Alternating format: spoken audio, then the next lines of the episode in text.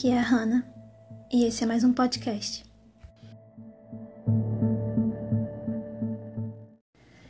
Olá, você que me escuta.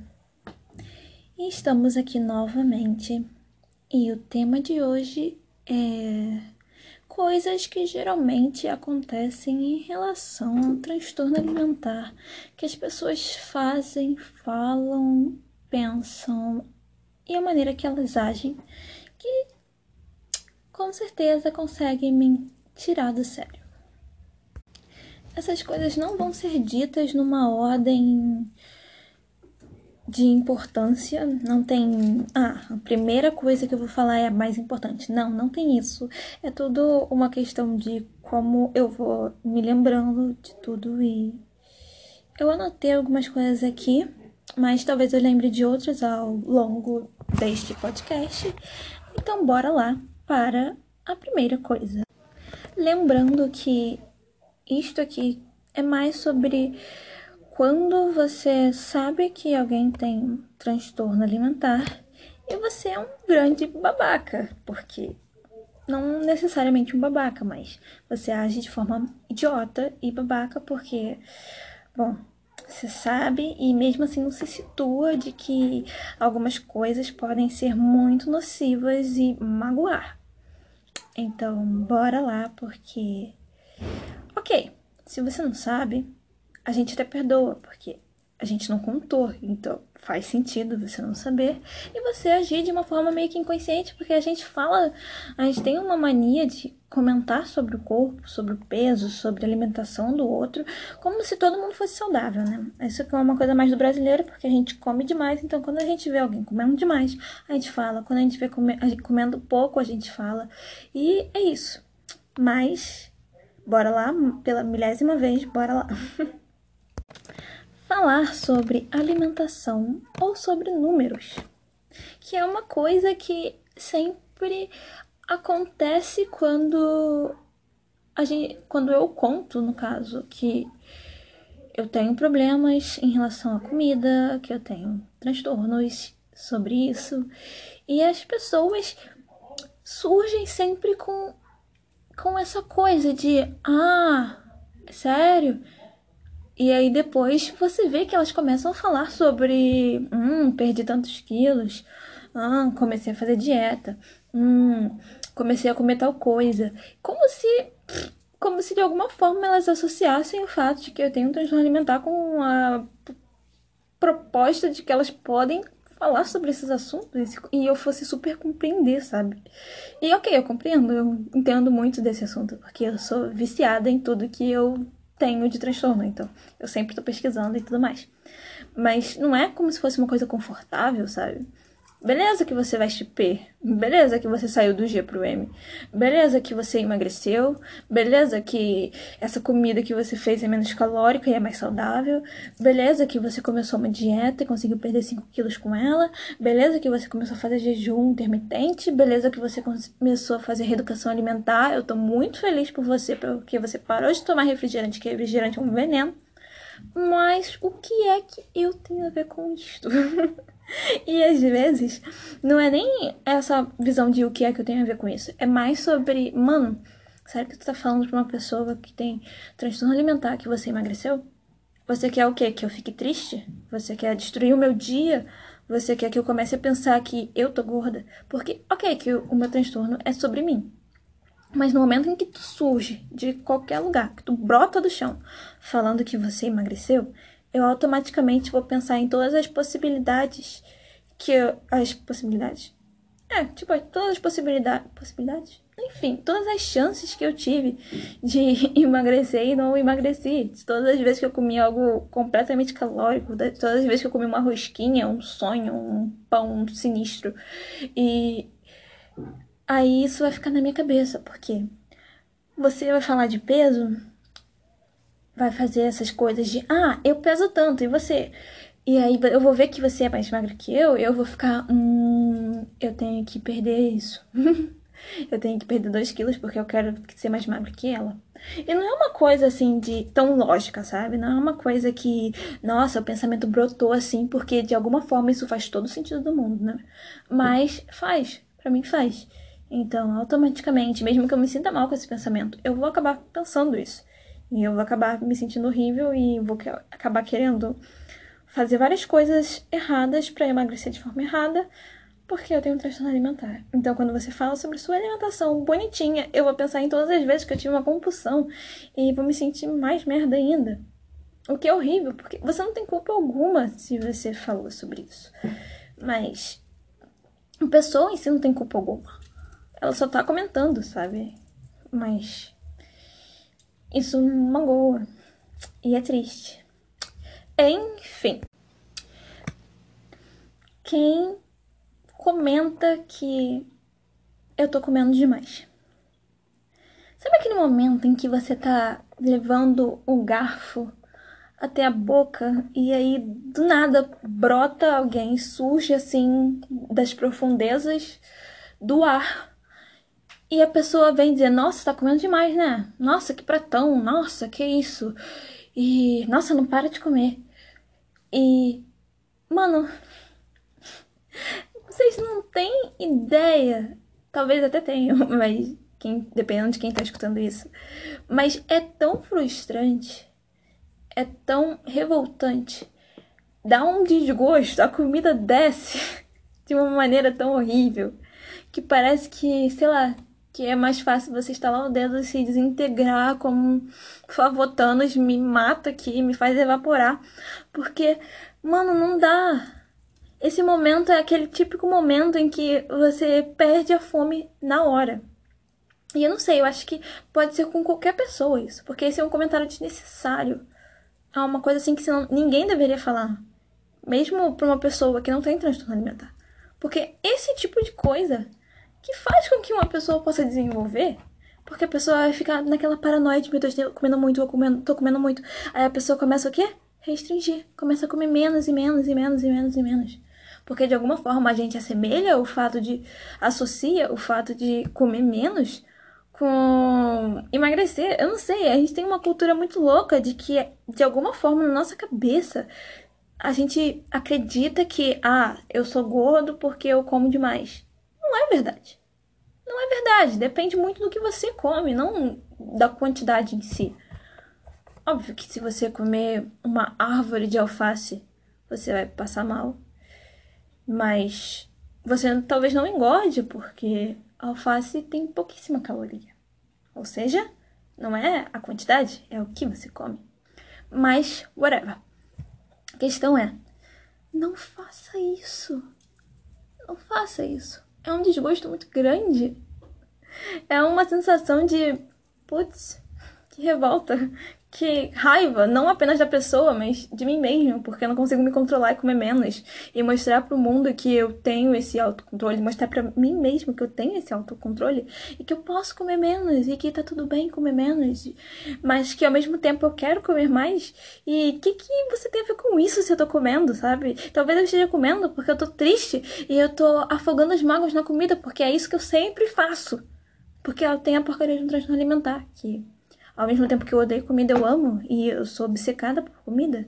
E se eu tô comendo, eu não quero comer uh, alface. Eu quero comer a porcaria de um chocolate super calórico. Porque se eu tô comendo, eu tenho que aproveitar o fato de que eu tô comendo. Porque talvez eu não coma amanhã. Então, se eu tô comendo hoje, eu quero comer algo gostoso. E alface não é gostoso. Chocolate é. É isso. E também tem o outro lado da moeda, que é ficar insistindo pra pessoa comer toda hora. Mas às vezes não é essa só insistência, sabe? Às vezes a pessoa. Ok, que às vezes a pessoa precisa. Às vezes a pessoa tá realmente morrendo de fome. Morrendo no sentido literal, sabe? A pessoa, a já tá no estado crítico de tanto tempo que ela tá sem comer. A pessoa tá passando mal, tá desmaiando, tá com a pressão baixa. Ela precisa comer alguma coisa. E você precisa insistir nesses casos. Mas não é insistir de uma maneira horrível, insistir com um argumento lógico, porque ela precisa comer para ter vida. Não é fazer chantagem emocional. Não é, ah, fiz com tanto amor. Ah, comprei especialmente para você. Poxa, gastei tanto tempo, gastei tanto dinheiro. Ah, come só uma mordidinha, vai por mim. Ou, nossa, se você não comer, eu também não vou comer. Mano, sério isso? Sério que tu quer curar o meu transtorno alimentar fazendo esse tipo de chantagem emocional? Sério? Ou então a pessoa coloca a responsabilidade da comida da casa sobre você.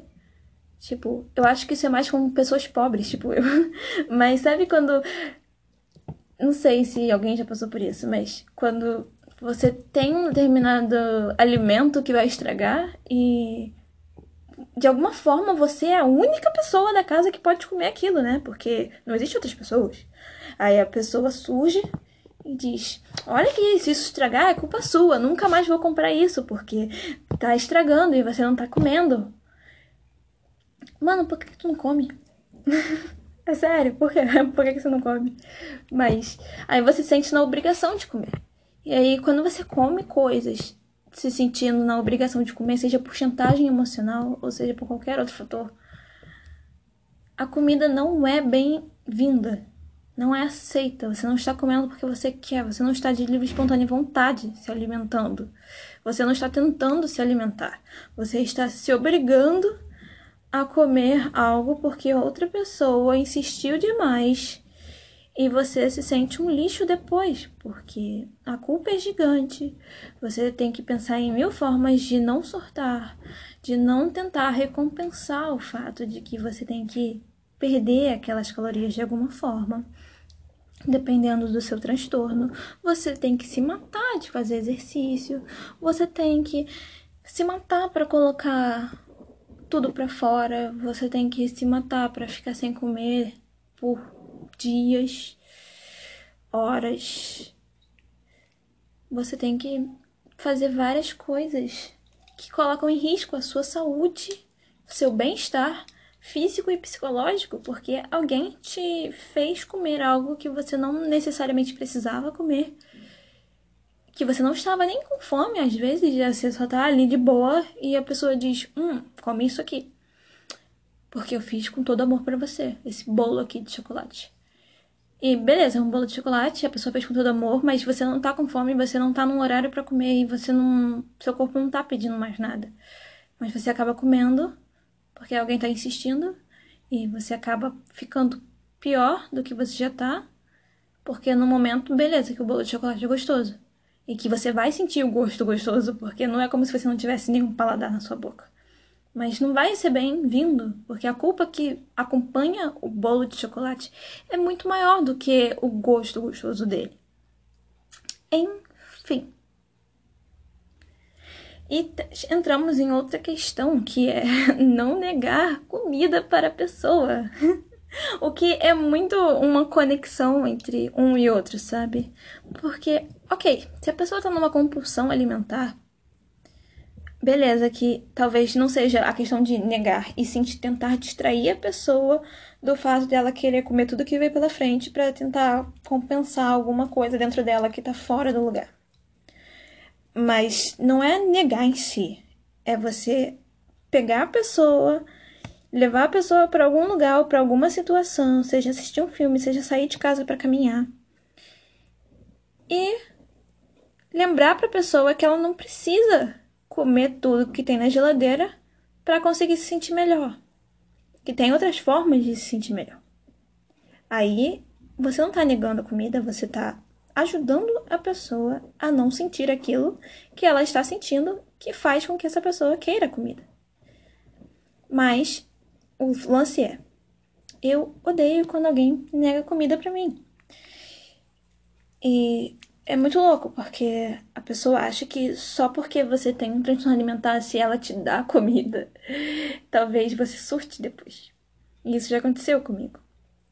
E não, mano. Se eu surtar, ok. Mas eu vou saber que eu que pedi, entende? Ninguém insistiu. Mas quando alguém me nega comida, eu automaticamente quero comer ainda mais essa coisa porque na minha cabeça fica, não, eu quero, eu quero, eu quero, eu quero, me dá, me dá, me dá, me dá, me dá, me dá, me dá, me dá. Eu quero, eu quero, eu quero. E aí, como eu não tenho, automaticamente parece um desafio. Parece que eu preciso conquistar aquela comida. Então, quanto mais tempo demorar para eu ter aquela comida, mais eu vou querer comer. E se demorar muito, eu vou querer comer ainda mais. E quando eu for comer, quando eu conseguir comer, eu vou comer muito mais do que eu queria no início, porque eu queria um pedaço, eu vou comer o pacote inteiro. Ou então eu vou comer mil coisas antes para compensar o fato de que eu não tive aquela comida. Ainda mais se a pessoa me negou real e eu nunca vou ter aquela comida, entendeu? e é horrível, porque às vezes gera uma compulsão. Você buga o cérebro porque o cérebro diz: Ah, eu quero aquilo, eu quero aquilo, eu quero aquilo. Mas não tem como ter aquilo. Então eu quero todo o resto para compensar o vazio que aquela comida específica deixou no meu coração. O que é horrível. É muito horrível. E vamos ver mais o que é. Ah... Quando as pessoas me levam muito a sério é outro ponto. É, e tem até um, um, certo, uma certa conexão entre não negar comida com deixar as pessoas levarem você muito a sério. Porque quando alguém leva muito a sério, vai cair nesse lance de ah, se eu dar a comida, a pessoa vai surtar, porque torna isso uma verdade absoluta na cabeça da pessoa. E não é verdade. Pode surtar uma vez, pode surtar outra, mas talvez na terceira não surte. Ou talvez surte na primeira e na terceira, e na segunda e na quarta não surte. Então não é uma coisa que é certa de sempre acontecer. Então, muitas das coisas que eu disse aqui pode ou não acontecer, entende? Por exemplo, alguém pode falar do, do fato de que eu tô comendo demais e eu não senti nada. Pode ser que, beleza, eu tô comendo demais, e aí, o que, que tem a ver com isso? Mas pode ser também que aquilo me machuque. Pode ser que aquilo ali rasgue o meu coração e faça com que eu sofra a semana toda toda, toda. Como também falar sobre peso, números, calorias, é, quanto você veste, sobre alimentação. Pode ser que eu esteja no momento em que eu consiga falar sobre tudo isso e seja de boa. Não senti nada, sabe? Não foi um gatilho. Mas também pode ser um momento em que foi um gatilho. Então, eu acho que quando parte da pessoa falar sobre aquilo, é mais tranquilo. Entende? É mais. Ah, a pessoa está aberta à comunicação agora. Então, vamos aproveitar este momento para falar sobre isso. Falar sobre a dieta, sobre o número, sobre o jejum intermitente, trocar dicas de alimentação saudável e coisas do tipo. Mas não é acreditar que você nunca vai poder falar sobre dieta, que isso é um assunto, um tabu, assim, algo que você nunca vai poder comentar. Porque no final das contas, se ninguém nunca comentar sobre nada, você nunca vai saber que a pessoa tem um transtorno e nunca vai saber como ajudar a pessoa, porque você não pode falar, sabe? Então você não pode fazer perguntas. Enfim. Quando as pessoas só convidam para rolê de comida. Sabe? Tem tanta coisa para fazer. Tanta coisa no mundo para fazer. Sabe? Se você e não tô falando apenas de rolê caro. Tem rolê 0800 também que dá para fazer e que não envolve comida alguma. Vamos sair para caminhar. Vamos sair para ver os patos desse lago aqui que tem do lado da minha casa. Vamos sair para andar de bicicleta. Vamos sair para tirar foto de planta. Vamos sair para pegar sol ali no morrinho. Vamos sair para ir numa loja lá porque eu quero ver um presente para sei lá quem. Vamos sair para assistir um filme ou vamos fazer uma sessão de cinema, ou maratonar. E não precisa necessariamente envolver comida. Não precisa, vamos à praia, beber água e é isso. não precisa envolver comida. Mas as pessoas tendem, brasileiro ama comida, o que é muito cansativo para quem tem transtorno. E tudo envolve comida. Ah, não, domingão, vamos se encontrar, vamos fazer churrasco. Ah, não, vamos ao cinema, vamos se encher de fine para levar para sessão. Vamos no McDonald's, vamos pedir uma pizza, vamos jogar videogame, comer lasanha. E é sempre a mesma coisa. Você não tem um rolê que consiga desassociar a comida do rolê. E isso é muito cansativo para quem tem transtornos, porque você não sabe como tá o transtorno da pessoa no momento em que você convidou a pessoa pro rolê, sabe? Você não sabe se ela tá numa época de comer normal, de comer saudável, de não comer nada, de comer muito, de. Não sei, tanto faz. Pouca coisa. Você não sabe. Então, também não, não sei se seria legal perguntar, porque perguntar é meio esquisito, sabe? Ah, e aí? Como, em que fase está seu transtorno? Você está comendo agora?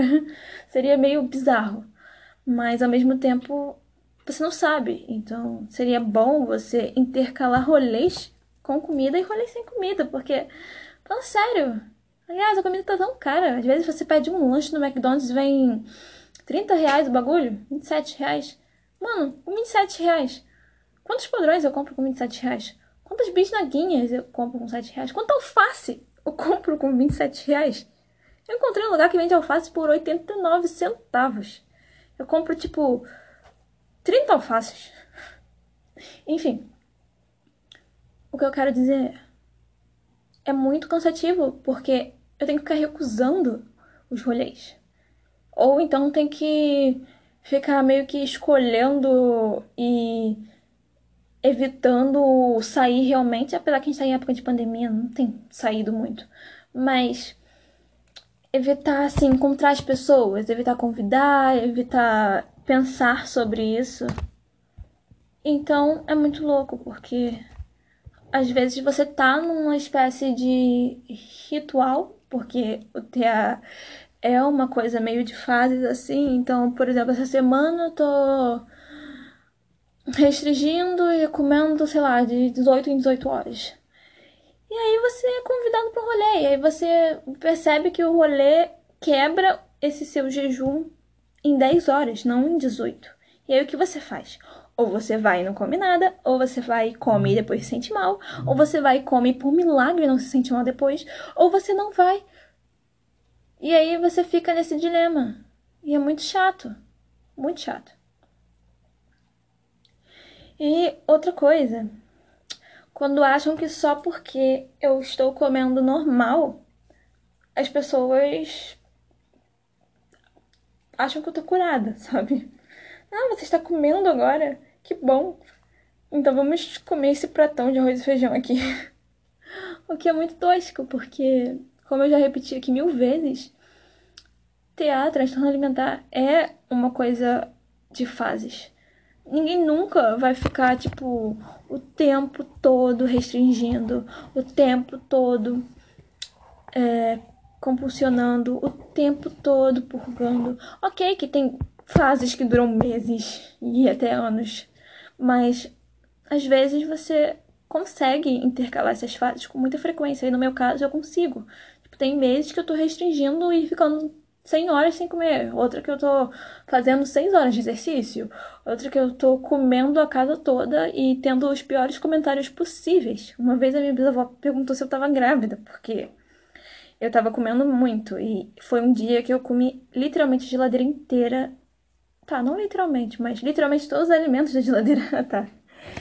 E eu realmente acabei com toda a comida da casa. Sabe o que é você comer toda a comida da sua casa?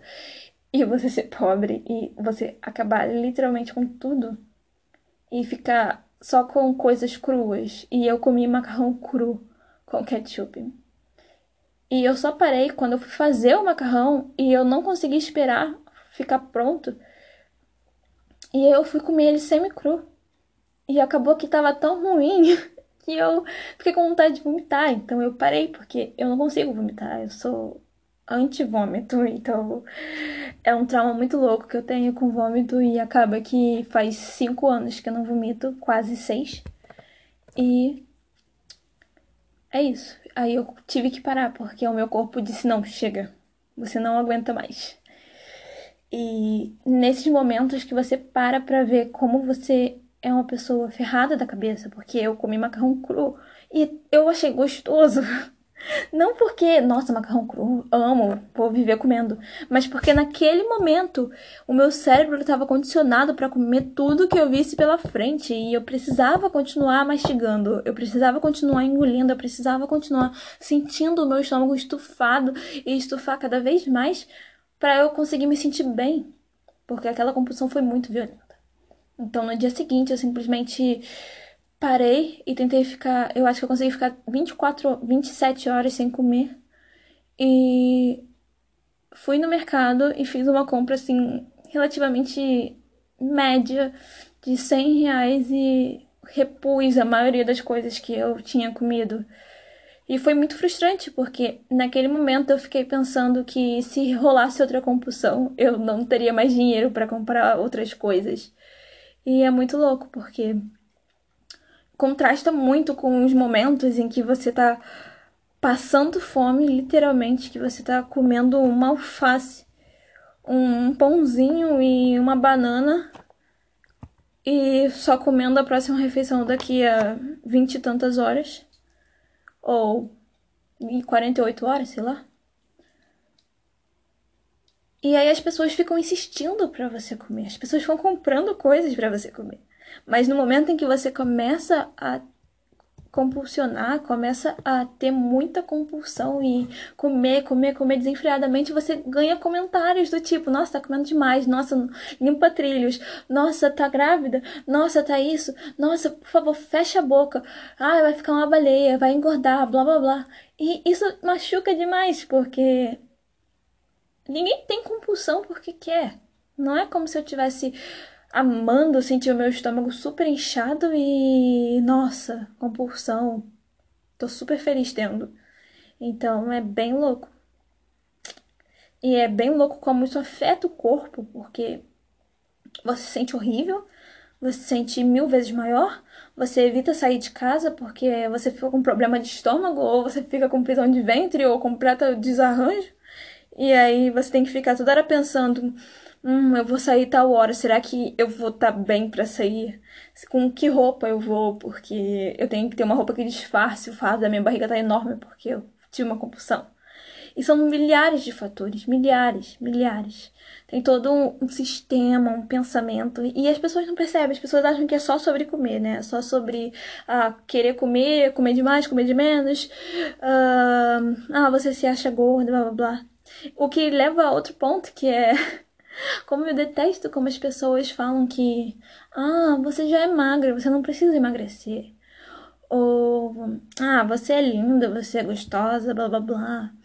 Ou, ou então que, ah, se você definir o corpo, você vai ficar perfeita. Ou então outros comentários, tipo, ah, é só aumentar um pouco a coxa, diminuir um pouco a barriga. E são esses comentários que eu fico, cara, como assim, sabe? Como assim? Você realmente acha que você comentando esse tipo de coisa sobre o meu corpo vai me fazer melhor? Não vai, não faz sentido algum. Não faz. Porque. Não faz. Não, não faz. Não faz.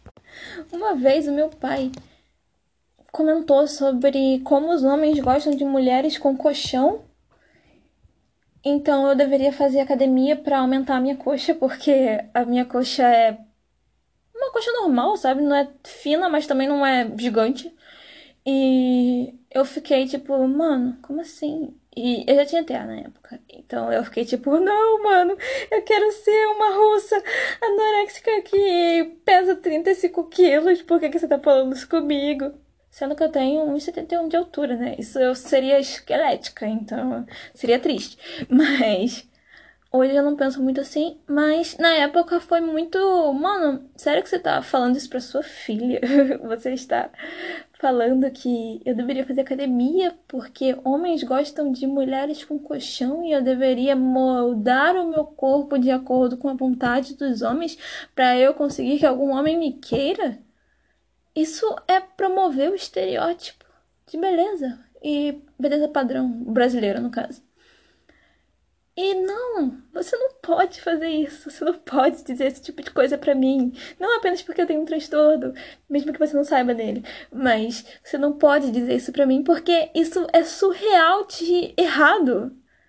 Não porque eu sou sua filha, mas porque dizer isso pra uma mulher é como você dizer: hum, se o padrão fosse engordar, então você teria que comer 12 mil calorias por dia para conseguir virar uma pessoa obesa e ser aceita pela sociedade, pelos homens. Porque só assim você ia conseguir casar e ter uma família e ser amada. E não é isso. Entende? Porque todo, todo transtorno alimentar gira em torno de uma aceitação que não aconteceu. De a gente olhar para um estereótipo, para a sociedade, para qualquer coisa e sentir que merece de alguma forma tudo aquilo porque eu mereço passar fome, porque eu preciso emagrecer, porque eu preciso me encaixar neste padrão surreal eu mereço comer isso aqui e virar uma pessoa obesa e comer, comer, comer, comer, comer, comer, comer, comer porque eu sou uma pessoa inválida demais para conseguir ficar com a boca fechada e conseguir emagrecer e ser uma pessoa padrão ideal. Eu mereço colocar o dedo na garganta e vomitar, porque eu preciso de alguma forma tirar essa comida de dentro de mim, porque isso é nojento, porque de acordo com a sociedade eu preciso fechar minha boca e passar fome e fazer tudo que for possível, como vomitar, porque é uma loucura, fazer tudo que for possível para conseguir ser magra e ter o padrão ideal. Eu preciso me matar na academia, fazer exercícios além do que o meu corpo aguenta, porque eu preciso chegar a um padrão ideal da sociedade para conseguir ser aceita, para conseguir de alguma forma me amar, para conseguir me aceitar, para conseguir me ver melhor e ser tratada melhor pela sociedade. E todo esse padrão é absurdo, é insano e as pessoas ainda promovem isso. E é horrível. É horrível, porque quando você vê uma pessoa na internet, você não sabe, sabe? Às vezes você vê uma pessoa linda na internet e você não sabe se por baixo do pano ela tem um transtorno alimentar e ela conseguiu de alguma forma chegar a esse padrão ideal, entre aspas, porque ela conseguiu, mas você não sabe. Então você pega essa pessoa como uma referência do que seria uma pessoa ideal, uma pessoa padrão, alguém como você gostaria de ser, e você se mata para chegar àquilo. Porque você vê que aquela pessoa recebe elogio, você vê que aquela pessoa recebe é, mil comentários nas fotos, você vê que a pessoa recebe carinho, atenção e todas essas coisas que todo mundo gostaria de ter. E que seus amigos não comentam as suas fotos, e aí você pensa: hum, será que eles não comentam porque eu sou gorda? porque eu sou horrível, porque eu não sou uma pessoa padrão. E são pensamentos muito involuntários, sabe? Porque tudo acaba girando em torno do, da sua aparência, seja ela de uma maneira positiva. Porque para quem tem compulsão alimentar, você mesmo querendo ter uma aparência melhor, você se sente cada vez pior, porque você acaba engordando demais. Ou então tendo compulsão, e no caso da bulimia, tendo compulsão e purgando de alguma forma. Seja usando laxante, ou seja colocando dentro na garganta, ou seja qualquer outra coisa do tipo. E aí você se sente horrível, porque você sabe que você está propagando um, uma coisa que faz com que o sistema e o padrão de tudo é possível e tudo é permitido para chegar até a beleza e a beleza dói e todas essas coisas assim. E você sabe que você não quer fazer isso, porque você gostaria de se aceitar tranquilamente como você é. Mas, como disse, é um transtorno. E transtorno alimentar também é um transtorno mental. E as pessoas ainda não sabem perceber como isso é irritante, todas essas coisas que elas falam, fazem e pensam. E a pressão dentro de casa, pressão familiar, toda essa coisa de você crescer é, tomando biotônico para abrir o seu apetite, mas quando faz 12, 13, 10 anos as pessoas começarem a ver que você está engordando e dizer que você é uma bolota que tem que fechar a boca. E aí? É difícil. Ai, é muito irritante. É muito cansativo e isso já está se estendendo muito. Eu estou cansada, eu estou indignada porque. Porque assim. Porque eu percebi que recentemente eu tô numa vibe muito comer porcaria. E isso tem me irritado, porque sempre que eu fico numa vibe de comer muito, nessas fases que eu como muito, seja por compulsão, ou seja porque eu tô comendo. Tem um outro nome para isso, que não é compulsão, é mais sobre você depositar as suas emoções na comida de uma forma moderada, entre aspas, mas ao mesmo tempo que te prejudica. E eu tô passando por essa fase e eu tô comendo muita porcaria e eu tô com uma coisa de tirar foto das comidas que são essas porcarias, entre aspas. e postar nos meus stories e fazer um stories só com comida tosca, assim, só com essas comidas bem calóricas, diferentonas, ou umas comidas assim que eu não comeria normalmente. Ou até comeria, mas parece meio bonitinho de tirar foto. E eu tô nessa vibe. Isso tem, tá me irritando, porque eu sei que eu tô nessa vibe só porque eu tô mais suscetível agora a cometer suicídio do que mês passado. Porque mês passado eu estava depositando todas as minhas energias em compulsão e eu tava comendo tanto, me sentindo tão merda que. que eu tava tipo, ah, dane-se a vida, entendeu? Eu não quero morrer, eu não quero viver, eu não quero fazer nada, só quero comer. Mas recentemente eu tô numa vibe mais. Eu tenho que comer tudo que eu quero agora, porque eu vou me matar. Então eu quero aproveitar os meus últimos momentos de vida comendo e aproveitando uma coisa gostosa. E isso é muito triste. É muito triste. E eu vejo como as pessoas se comportam a mim, com, se comportam, reagem ao meu comportamento em relação à minha alimentação. E eu acho muito esquisito porque eu fico pensando quando eu como uns churros na rua, se as pessoas pensam, hum, ela é uma pessoa considerada magra e está comendo essa porcaria aí e eu, se fosse eu, provavelmente me julgariam. Aí eu não sei se elas estão me julgando ou querendo ser como eu. Mas aí eu penso, se elas estão querendo ser como eu, elas provavelmente não sabem que eu tenho um transtorno alimentar. Então isso é horrível, porque é como quando eu vejo alguém mais magra que eu comendo alguma coisa calórica ou comendo qualquer coisa e penso, queria ser ela. Mas talvez ela também tenha um transtorno alimentar e eu não saiba. E aí eu fico com esses pensamentos muito loucos. E muito triste. É muito triste, porque eu acho que a sociedade nunca vai estar tá preparada para lidar com isso. Nunca vai estar tá, literalmente disposta. Por que literalmente? Não entendi. Enfim, nunca vai estar tá disposta a ter um debate racional sobre isso, a abordar isso de maneira verídica nas séries, filmes e coisas do tipo, porque é sempre a mesma coisa, né? Sempre uma pessoa super magra que já desenvolve transtorno e aí acaba ficando magro esquelético e acaba quase morrendo e aí de repente surge com a ideia de que de alguma forma precisa se recuperar. É só isso que a gente vê quando se trata de transtorno alimentar. E é sempre uma pessoa com um motivo muito tosco, tipo uma pessoa rica, é, branca, classe média e com. que, sei lá, quer ficar com um garoto bonitinho e aí tem que, de alguma forma, fazer tudo que tiver ao seu alcance. Não sei. Eu estou um pouco cansada, um pouco frustrada, um pouco angustiada. E é isso. Isso já foi longe demais. Eu provavelmente vou comer pasta de amendoim com biscoito de arroz agora e fingir que eu não existo. Tchau, tchau. Até a próxima.